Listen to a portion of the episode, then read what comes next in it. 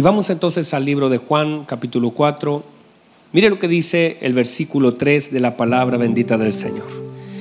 Salió de Judea y se fue otra vez a Galilea.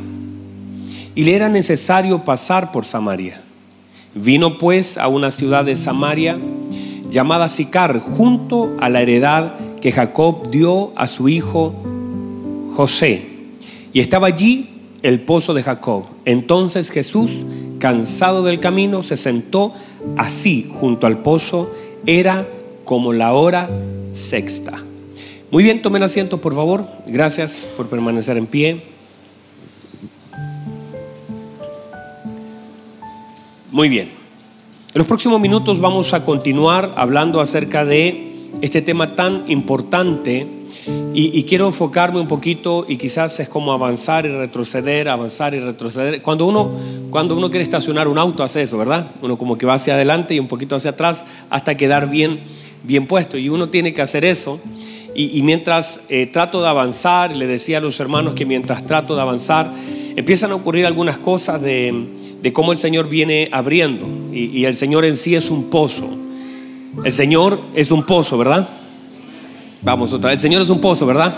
Ustedes tienen que ser los más despiertos porque ustedes son los que durmieron hasta más tarde. Quiero creer que ustedes durmieron harto y están despiertitos.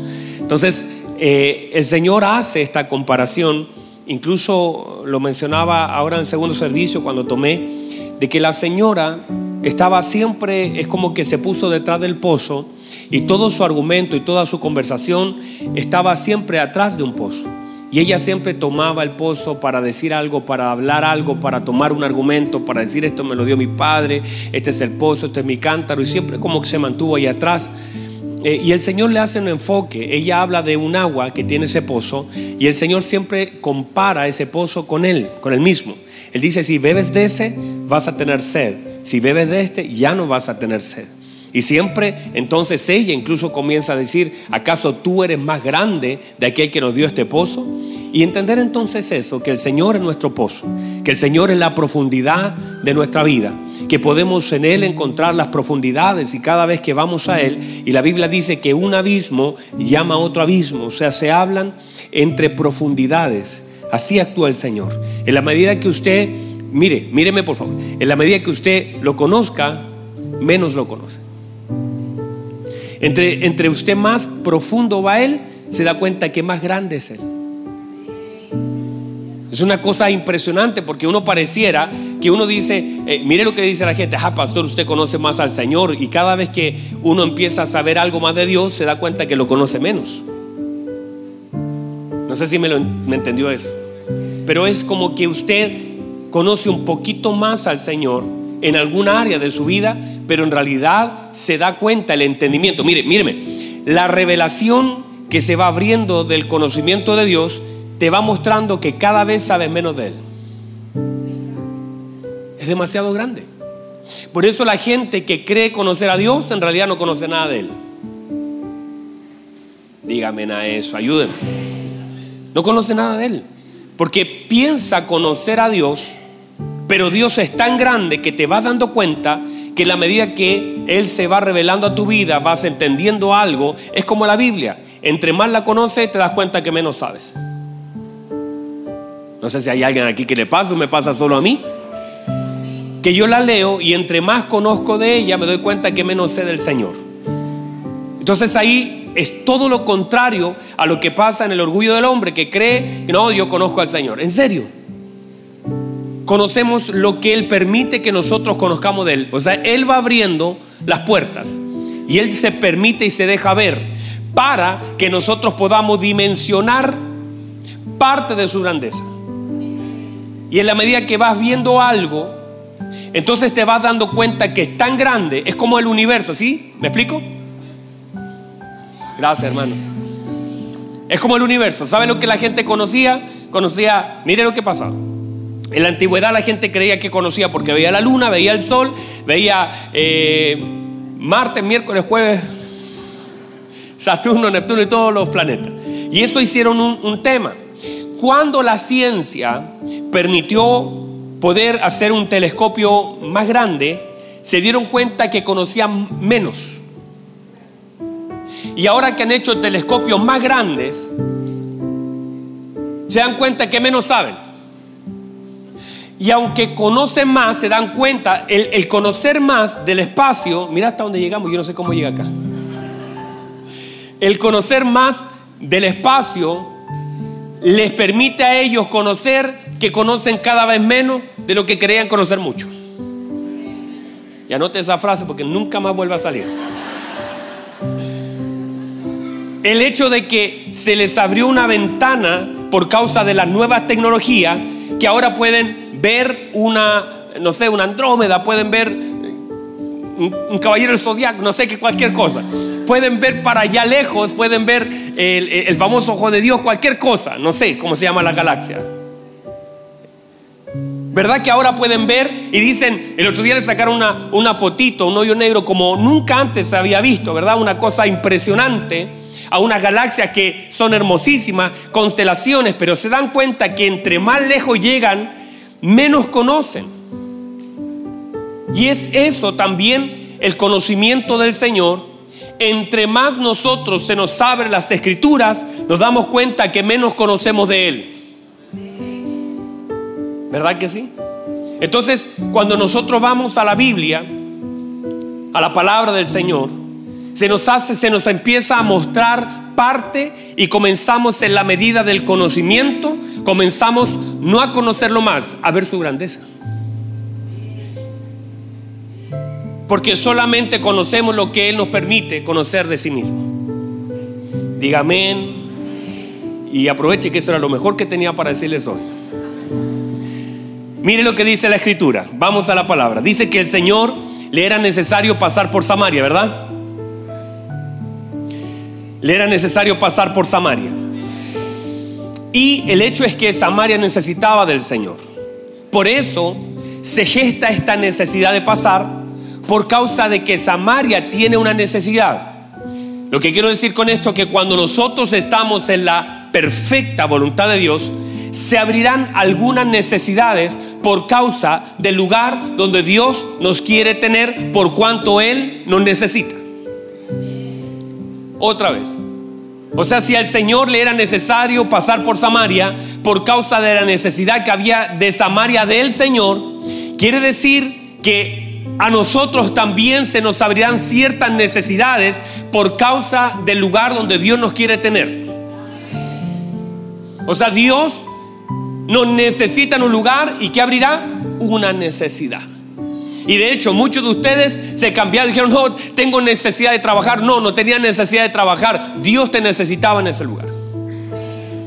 Y uno lo interpretó como una necesidad. Entonces, ahora vamos a profundizar y en la mañana, toda la mañana, me tardé una hora en hablar un punto de lo que era la necesidad. Y ahora, como tengo más tiempo, hasta las 7 de la tarde, hablaré de, las, de los 11 puntos de esta necesidad que quiero tratar. Entonces, note por favor, las necesidades comenzamos el día jueves y en la mañana tratar, voy a decir dos o tres cositas de esto. Las necesidades son necesarias. Qué profundo, ¿verdad? Y hemos entendido que las necesidades no son malas, sino que las necesidades son necesarias. Mire, voy a ir más profundo todavía.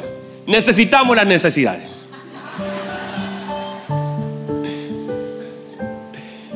Déjeme tratar de ser eh, enfocado en lo que quiero hablar.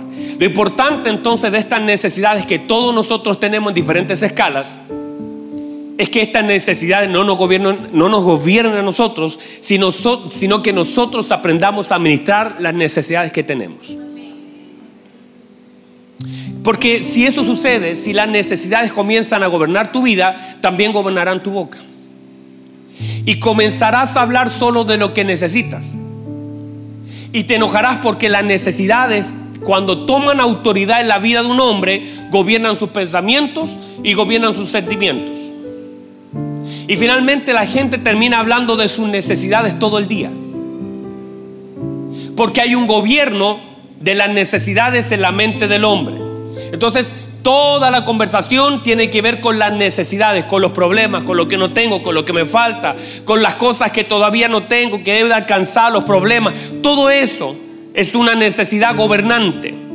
Cuando tú hablas mucho de las cosas pequeñas y poco de las cosas grandes, estás en un gran problema.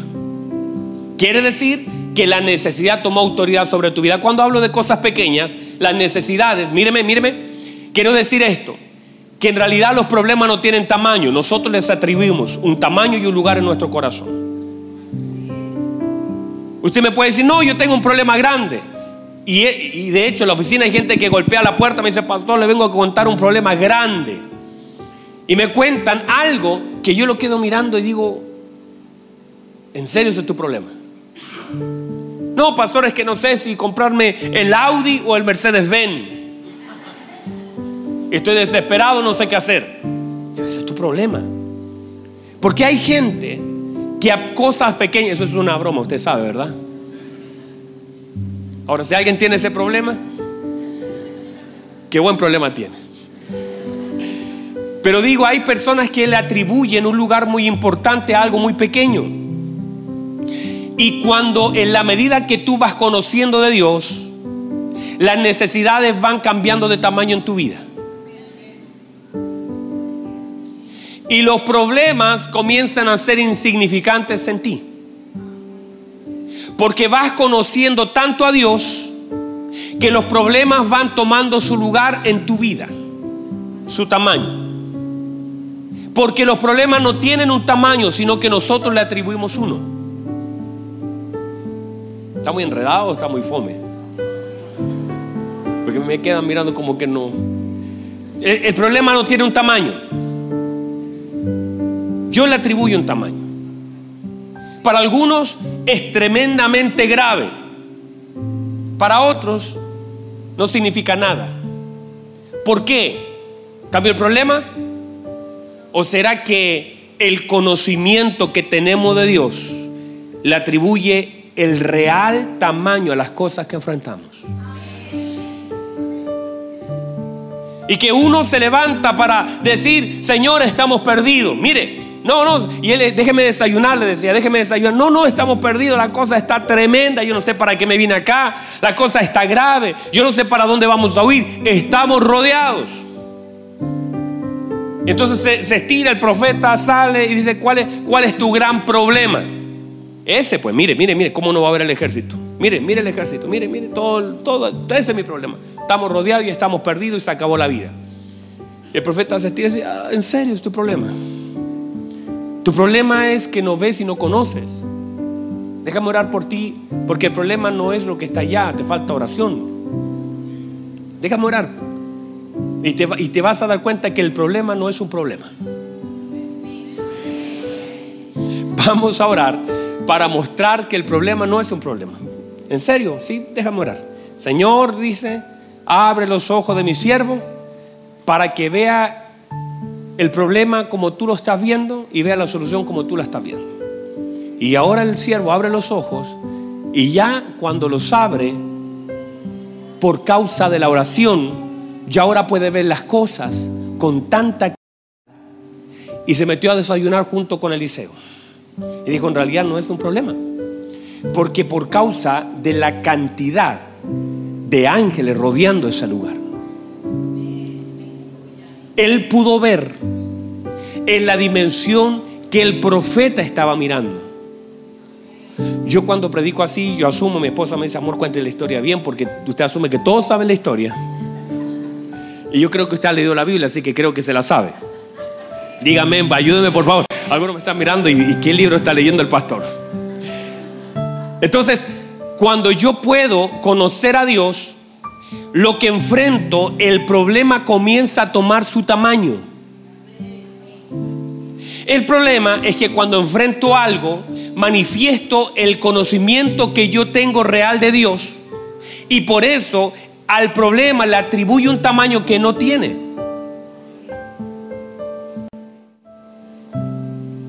¿Está bien, cierto? ¿Se entiende? Y entonces el problema no es el problema. El problema es cuánto conozco al Señor y cuánto de Cristo hay en mí para enfrentar las cosas que todos nosotros hemos de enfrentar. Todos vamos a ser enfrentados a la enfermedad. Todos vamos a enfrentar crisis. Todos vamos a enfrentar algún momento de escasez, algún desierto. Y el problema no es lo que enfrento. Mire, las tormentas las hemos de enfrentar. Se van a levantar tormentas en nuestra vida. O las van a mover nuestra embarcación. Y se espera entonces que si algo se levanta, el conocimiento que tengo yo de quién está conmigo en la barca me permita tomar confianza para saber que esta barca no se va a hundir. El conocimiento que tengo, ya el, tiempo que llevo con Él, es para determinar que lo que estoy enfrentando no es más grande, lo que me está moviendo, me va a mover, me va a sacudir, pero no me va a hundir, no tiene la oportunidad siquiera de hundirme, porque el que va conmigo en la barca es tan grande no importa el tamaño de la ola, ni de la tormenta, ni el tiempo. Estoy confiado en quien está conmigo en la barca, no en mis habilidades, porque Dios levantó siempre algo que fuera mayor a la habilidad del hombre.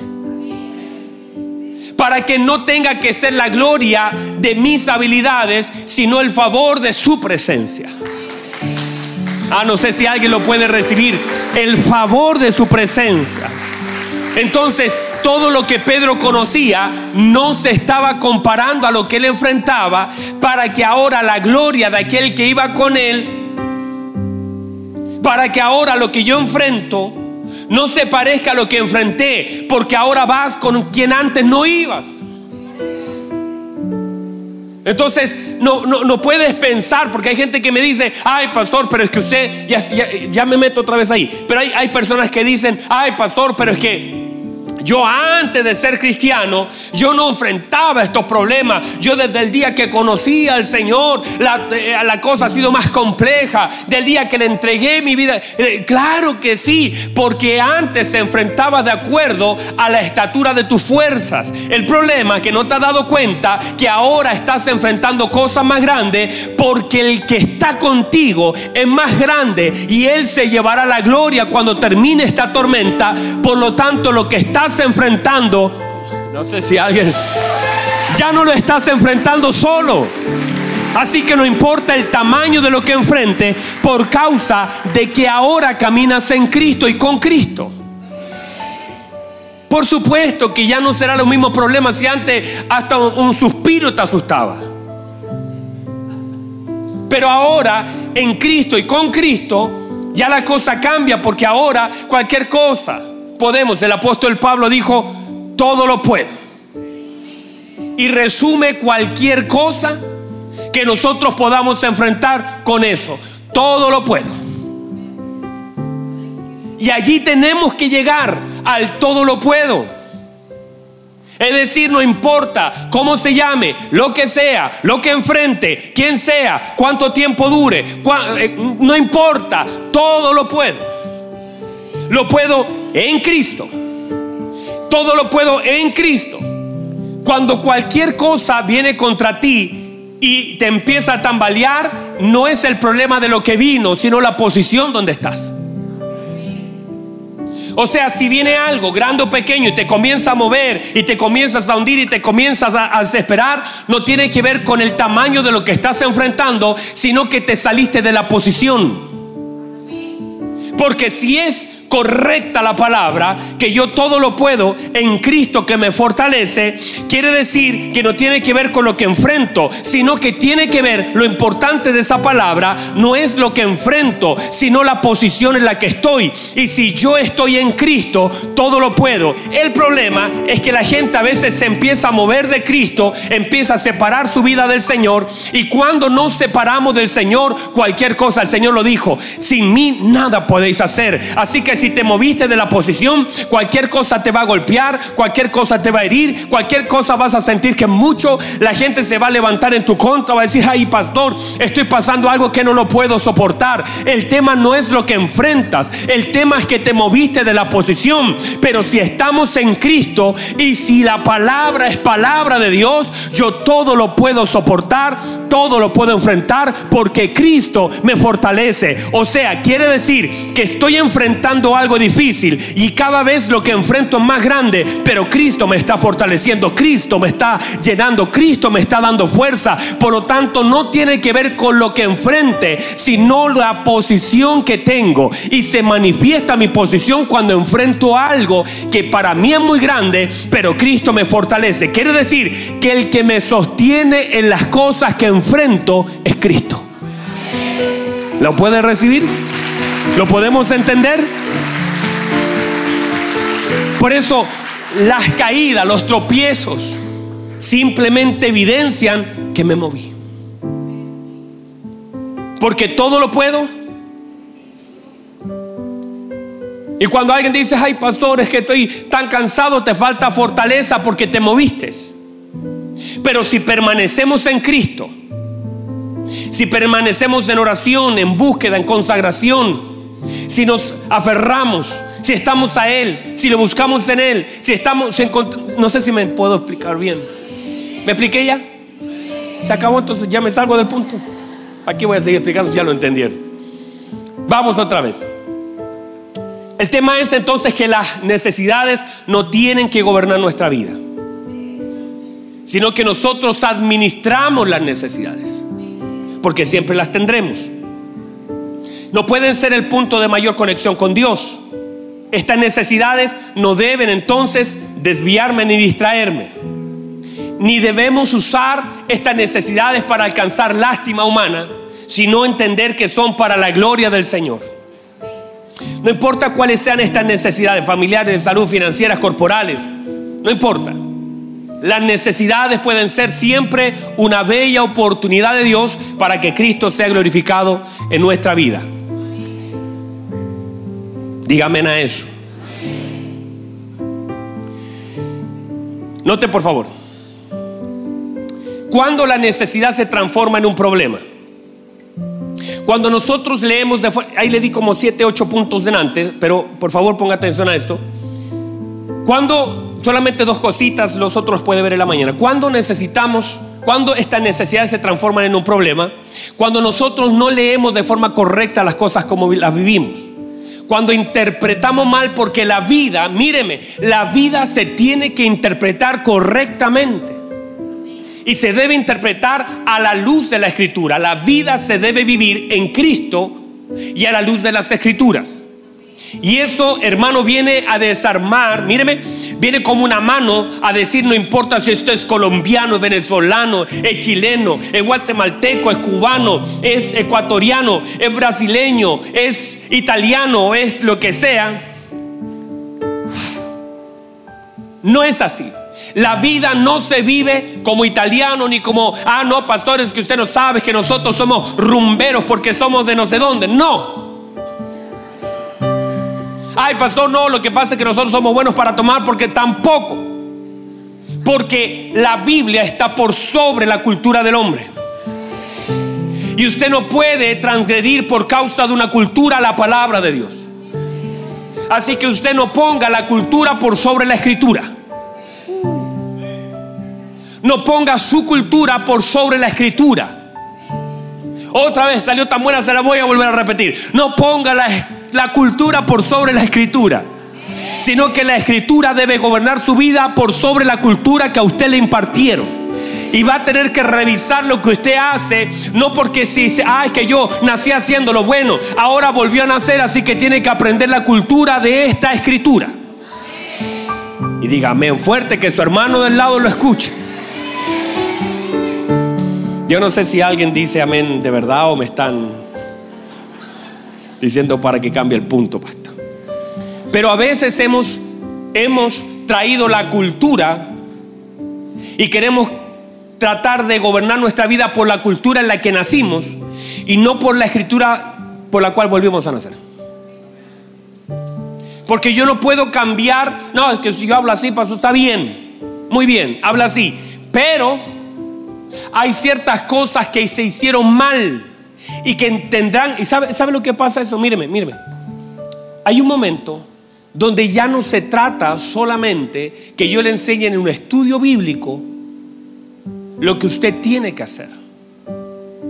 Porque claro, hay muchas cosas que sí las enseñamos y gloria a Dios por eso. Pero hay cosas, gran parte de las cosas que yo enseño a mí no me las enseñaron. Pero hay algo que se llama el temor del Señor. Y que es una obra del Espíritu Santo. Que antes lo hacías y, y, bailabas y te movías como querías. Pero ahora hay una cosa que ya no te lo permite hacer. No es que te lo enseñé en una clase de ¿por qué no bailar en una fiesta? No sé, como quiera. ¿Por qué no emborracharse con... No te lo enseñamos. Pero hay algo de parte de la obra del Espíritu Santo en tu corazón que te dice, mm, mm". Que te dice no. Y que de pronto antes siempre lo hiciste y no te causaba nada, pero ahora lo vas a hacer y no dabas la boleta cuando vendías algo, pero ahora no la das y, y sientes aquí, nadie te está mirando, no, no es un inspector de impuestos internos es que hay algo acá que no te lo permite hacer. Y se cumple la palabra del Señor que dice que este nuevo pacto no sería escrito ahí, sino que sería escrito en las tablas del corazón del hombre para que no tengas que buscar afuera lo que el Señor ahora grabó adentro. Por causa de la presencia del Espíritu Santo de Dios. Y hay algo que es mayor. Por eso me voy a salir de aquí porque me está mirando raro. Pero digo, ¿puede, ¿puede recibirlo? ¿Sabe cuál es el problema de las cosas que predicamos? Es que la escuchan ustedes. Pero hay gente que debería escuchar este mensaje los de la mañana. De hecho, creo que este mensaje no es para ustedes. Es para el culto de la mañana. Pero Dios nos permitirá un día congregarnos todos en un salón muy grande y que todos escuchemos la misma palabra. Dígame por favor a eso, porque lo estamos buscando. Y pronto tendremos un gran salón Gracias al Señor. Entonces, avancemos porque no hemos avanzado en nada. Cuando entendemos esto, entendemos la diga conmigo paternidad de Dios. ¿Están cansaditos? ¿Verdad que no? No, no, no. ¿Verdad que no? Porque yo a veces me siento ahí y me empiezo a cansar el cuello, me siento un poquito incómodo, entonces por eso les pregunto, ¿verdad? ¿Están cómodos? Qué bueno. Míreme, cuando nosotros comenzamos a entender la paternidad de Dios, comenzamos a vivir una nueva vida y a disfrutar la vida en Cristo Jesús. El no entender la paternidad de Dios la distorsionará en la forma en como nosotros vivimos. Cuando no entendemos la paternidad de Dios y cuando no, no profundizamos y no se nos revela al Señor como Padre, perdemos tremendas oportunidades. El Señor, desde el principio, lo que quiso hacer, míreme, y lo dijimos hace unos días atrás, que Él no solamente vino a morir, sino también vino a vivir. Y esa vida del Señor, la idea de Él es mostrarnos cómo se vive siendo un hijo del Señor. Y que no es terrible, es hermoso. Otra vez, no es terrible, ah, no es que ahora voy a hacer, no, es hermoso, es trascendente, es glorioso. Nada más hermoso que ser un hijo del Señor. Nada más hermoso que ser hijo de nuestro buen Dios.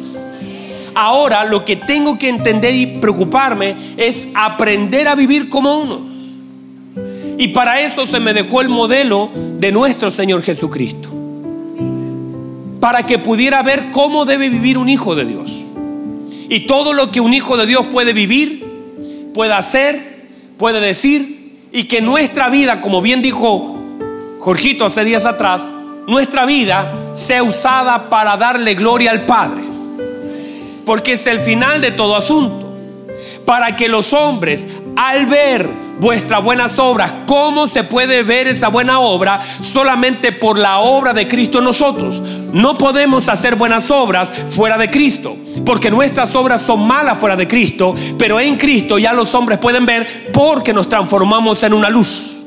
Y dice el Señor, para que los hombres al ver vuestras buenas obras, el fin es, glorifiquen al Padre que está en los cielos.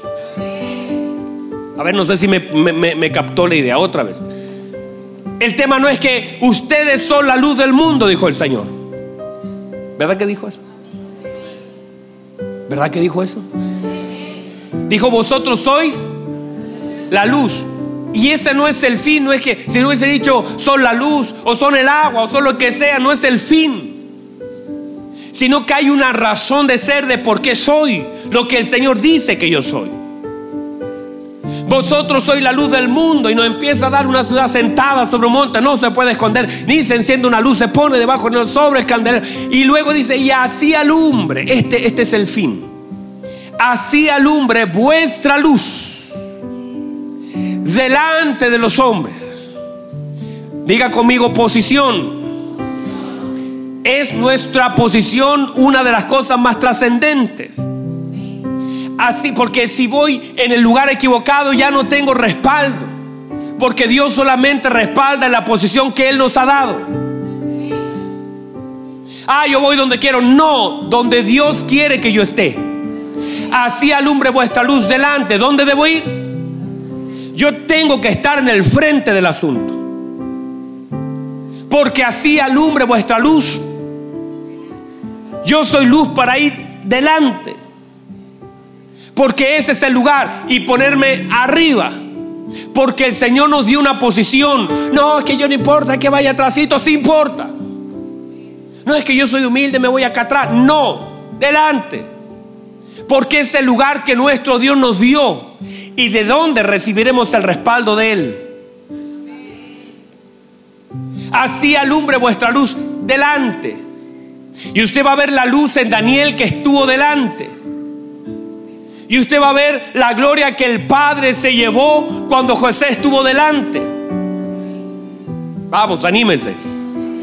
Y usted va a ver cuando un hombre de Dios estuvo delante, trajo gloria al Padre.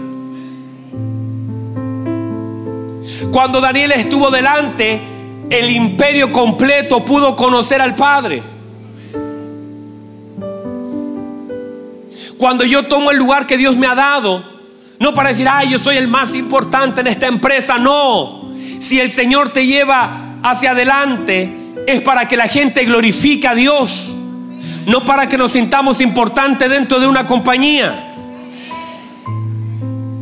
Si el Señor me hace hacer cosas buenas, el fin de eso es que la gente glorifique a vuestro Padre.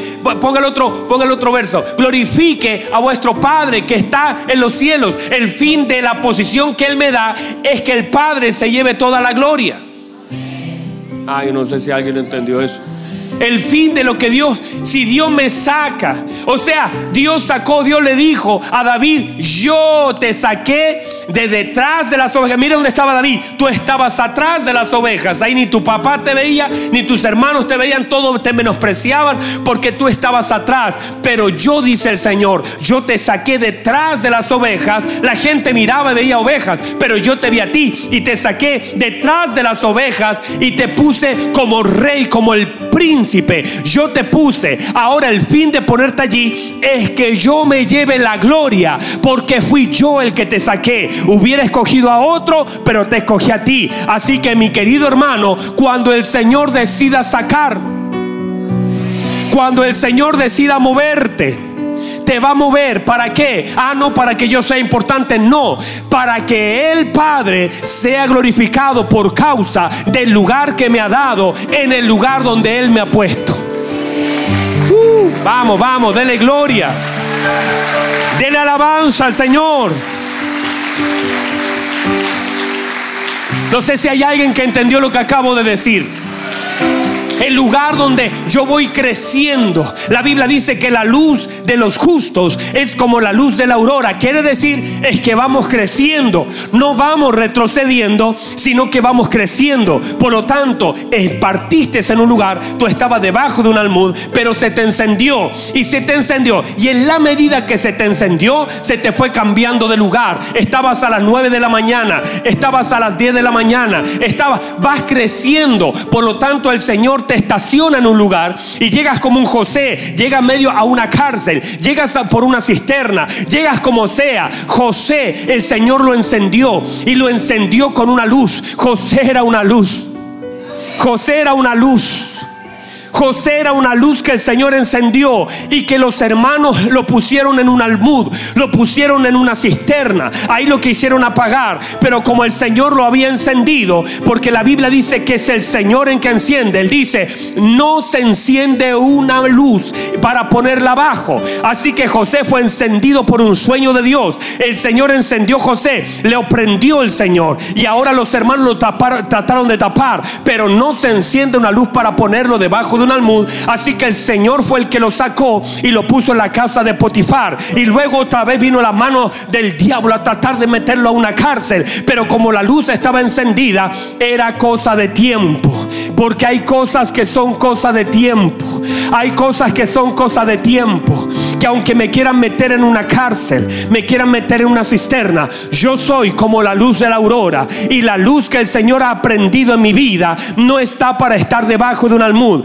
Que yo voy a permitir que el Espíritu Santo me tome de donde el hombre me dejó y me ponga donde Dios me quiere tener. ¿Para qué? Para que cuando yo esté en el trono sea como un José para decir, solo Dios puede revelar este asunto. Hay cosas que los hombres no pueden revelar, pero Dios puede revelar este asunto. Y solo Dios, ay, yo no sé si alguien tiene para darle gloria a Dios, para poder preservar. Y para preservación me ha llamado el Señor para seguir brillando. Ay, ya, ya, ya, ya, ya no estoy ahí. Yo no sé si hay alguien aquí que, que reciba eso. Porque muchos de ustedes y yo fuimos encendidos por Dios. ¿Sabe lo que tienen los hombres? Al mudo para taparnos. Están llenos, nos quieren tapar, nos quieren. Por eso la Biblia dice, Isaías dice del 60 en adelante comienza el profeta a decir, levántate y resplandece, porque ha venido tu luz y la gloria de Jehová ha nacido sobre ti porque andarán, dice las naciones, a tu luz, y sobre ti será vista su gloria. Y luego que te levantaste, el Señor dice, y tus hijas y tus hijos serán traídos en brazo. Voy a comenzar a sumar. No importa si las oscuridades comienzan a gobernar las naciones. Ahora estamos justamente en un tiempo donde las naciones están siendo gobernadas por la oscuridad. Sobre la tierra, dice, vendrá tiniebla, ignorancia. Pero más sobre ti será vista mi gloria. Sobre ti amanecerá Jehová y andarán los reyes a la luz de tu resplandor. Y, y ah, yo no sé. Y la Biblia comienza a relatar que cuando el Señor ha venido, la luz del Señor ha venido sobre mí, cosas comienzan a suceder.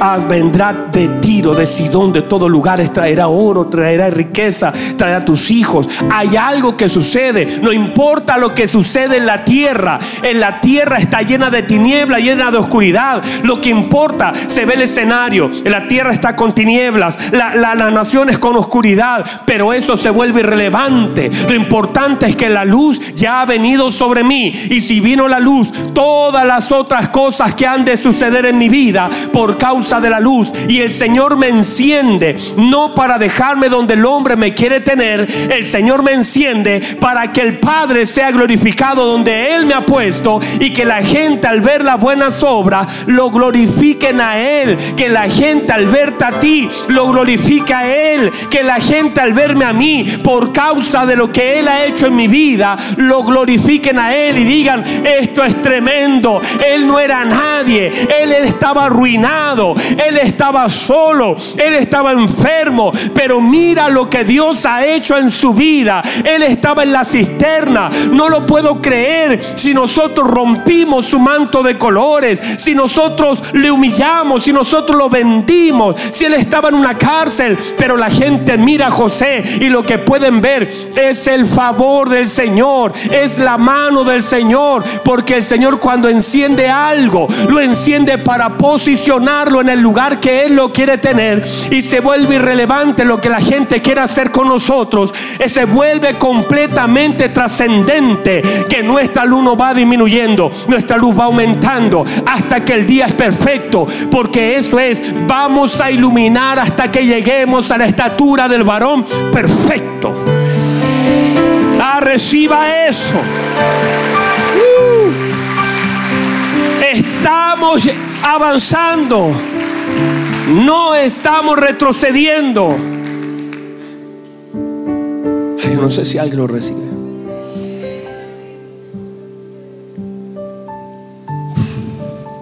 Qué fuerte, hermanos. Por eso usted comienza a acomodarse y a pensar. Dios va a mover algunas cosas. Dios va a sacudir algunas otras. Pero no vaya a pensar que va retrocediendo. No vaya a pensar que esto es...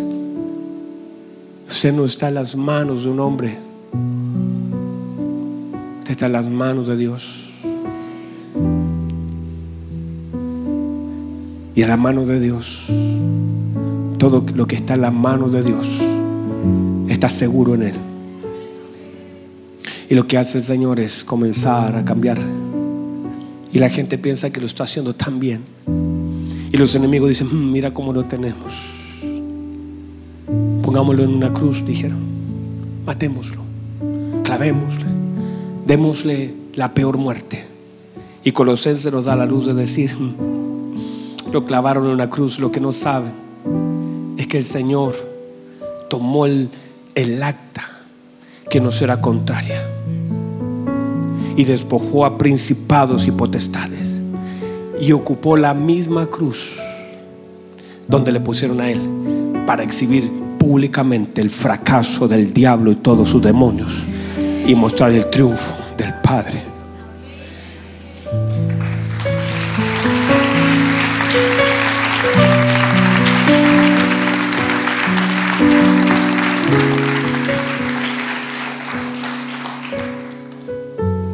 Así que cuando el enemigo piensa que va ganando, por causa de que nosotros somos la luz,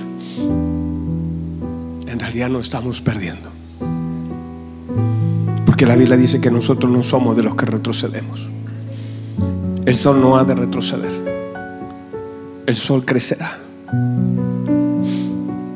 y avanzará. No importa cuántas nubes quiera poner el mismo infierno luz de Cristo brillará.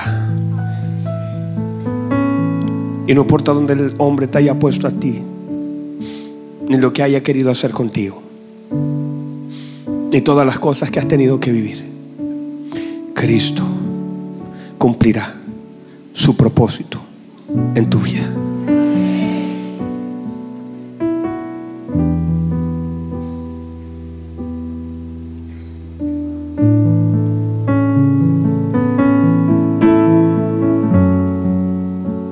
En pie, por favor. Levante sus manos.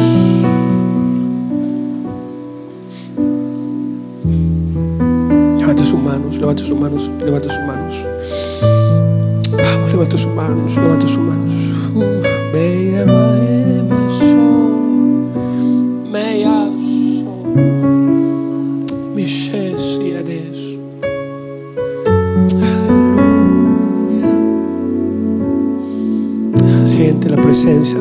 Diciendo, no importa donde el hombre te dejó,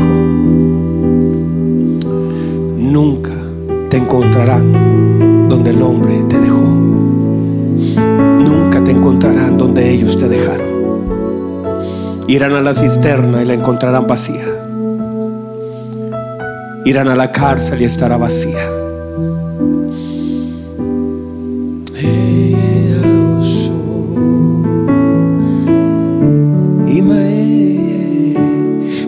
Señor te mueva. El único propósito de moverte no es que, no es que seas súper y, y que tengas mucho, no, no, no.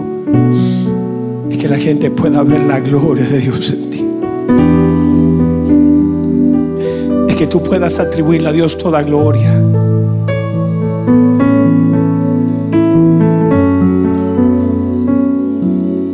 Es que la gente al mirarte a ti puedan decir, podemos ver a Dios en tu vida. Y desde esa posición honrar a Dios con mucho más humildad, con mucho más entendimiento, con mucha más gratitud. David, ¿cómo me fallaste? Dios le dice a través de la tan David, ¿Cómo me fallaste? Yo te puse por príncipe de mi pueblo. Yo te saqué detrás de las ovejas. No te negué nada. Todos tus enemigos fueron derrotados. Te sumé la riqueza de las naciones. ¿Por qué tomaste lo que no era tuyo? ¿Por qué me deshonraste? Porque si tú fallaste, me deshonraste a mí.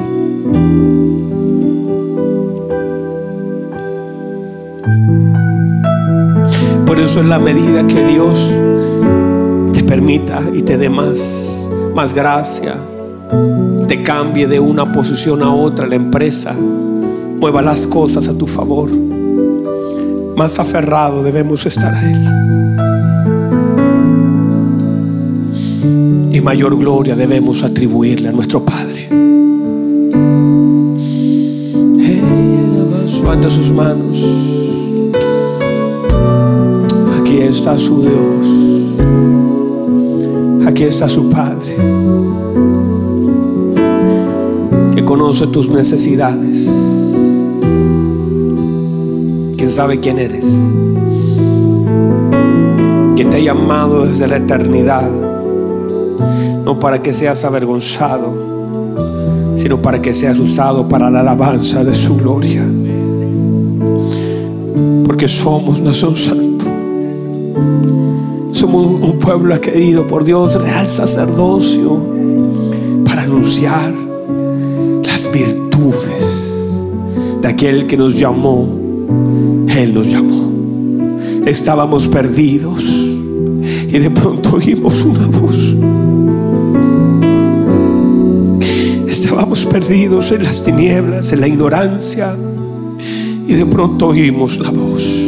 Abel, Felipe, Cristian.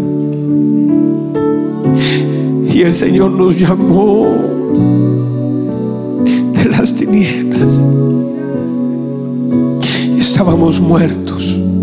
Y Él lo hizo así. Lázaro lo llamó de las tinieblas a su luz admirable. Y nos llamó para anunciar sus virtudes.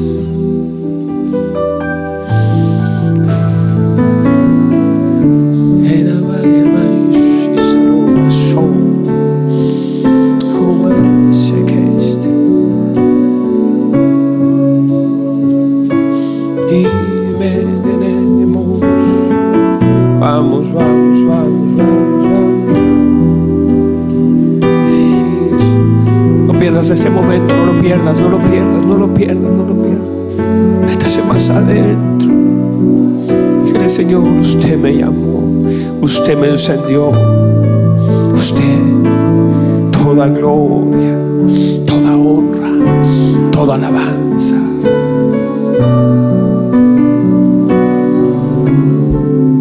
A José lo sacaron de la cárcel por una razón.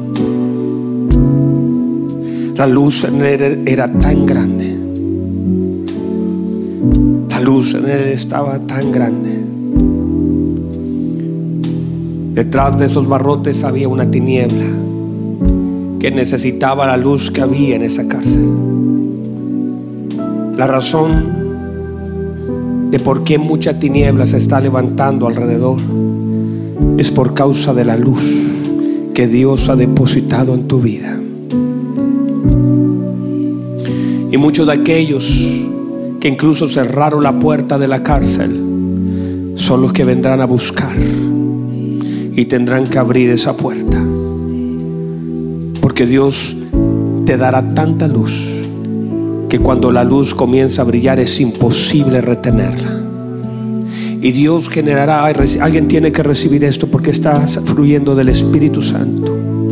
Y será tanta la luz de Cristo sobre tu vida y sobre mi vida que aquellos que cerraron la puerta vendrán con la llave a abrirla y a decir necesitamos. Acá afuera nadie puede. La cosa está muy compleja. Se generaron cosas que nadie puede resolver. Pero vemos una luz tan grande de Dios en tu vida que necesitamos que salga. Hay vestidos, te quitamos vestidos, pero te traemos unos nuevos. Y será tal la luz del Señor sobre tu vida que aquellos que te depositaron te vendrán a buscar, reconociendo la gracia y el favor de Dios sobre tu vida. Y cuando salgas, será tanta la luz que dirán, ¿quién mejor que tú? ¿Quién que reposa la sabiduría de los dioses en tu vida? Van a reconocer tanta sabiduría de Dios. Porque mientras el infierno pensó que había ganado, era Dios que se estaba guardando. Era Dios que estaba guardando tu vida, no te tenían en una cárcel. Era Dios reservando a su Hijo para que en un momento la luz fuera tan fuerte sobre tu vida que vendrán aquellos que en un momento te humillaron, te despreciaron, a decir, la luz que tú tienes nosotros la necesitamos.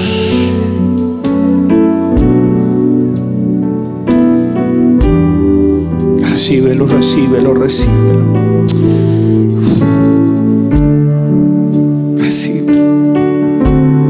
Recíbelo. Porque la gente te humilló, te menospreció. La gente dijo, es solo un muchacho.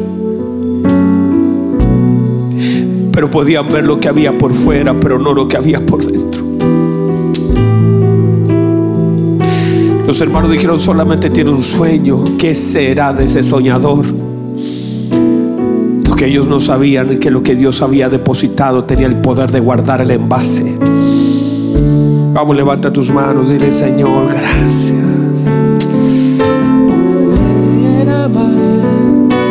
Vamos, vamos, dale gracias al Señor. La piedra desechada por los hombres, despreciada, vino a ser la piedra angular de los edificadores. Vamos, vamos, levanta tus manos. Hay una presencia de Dios hermosa. Está fluyendo la presencia de Dios. Deja que fluya. Ah, yo veo al carcelero diciendo, ¿qué puedo hacer para ser salvo? Yo te metí en esa cárcel, pero quiero que vengas a mi casa y quiero que mi familia conozca. Quiero, ah, yo no sé si hay alguien acá. Hay cosas que Dios va a hacer.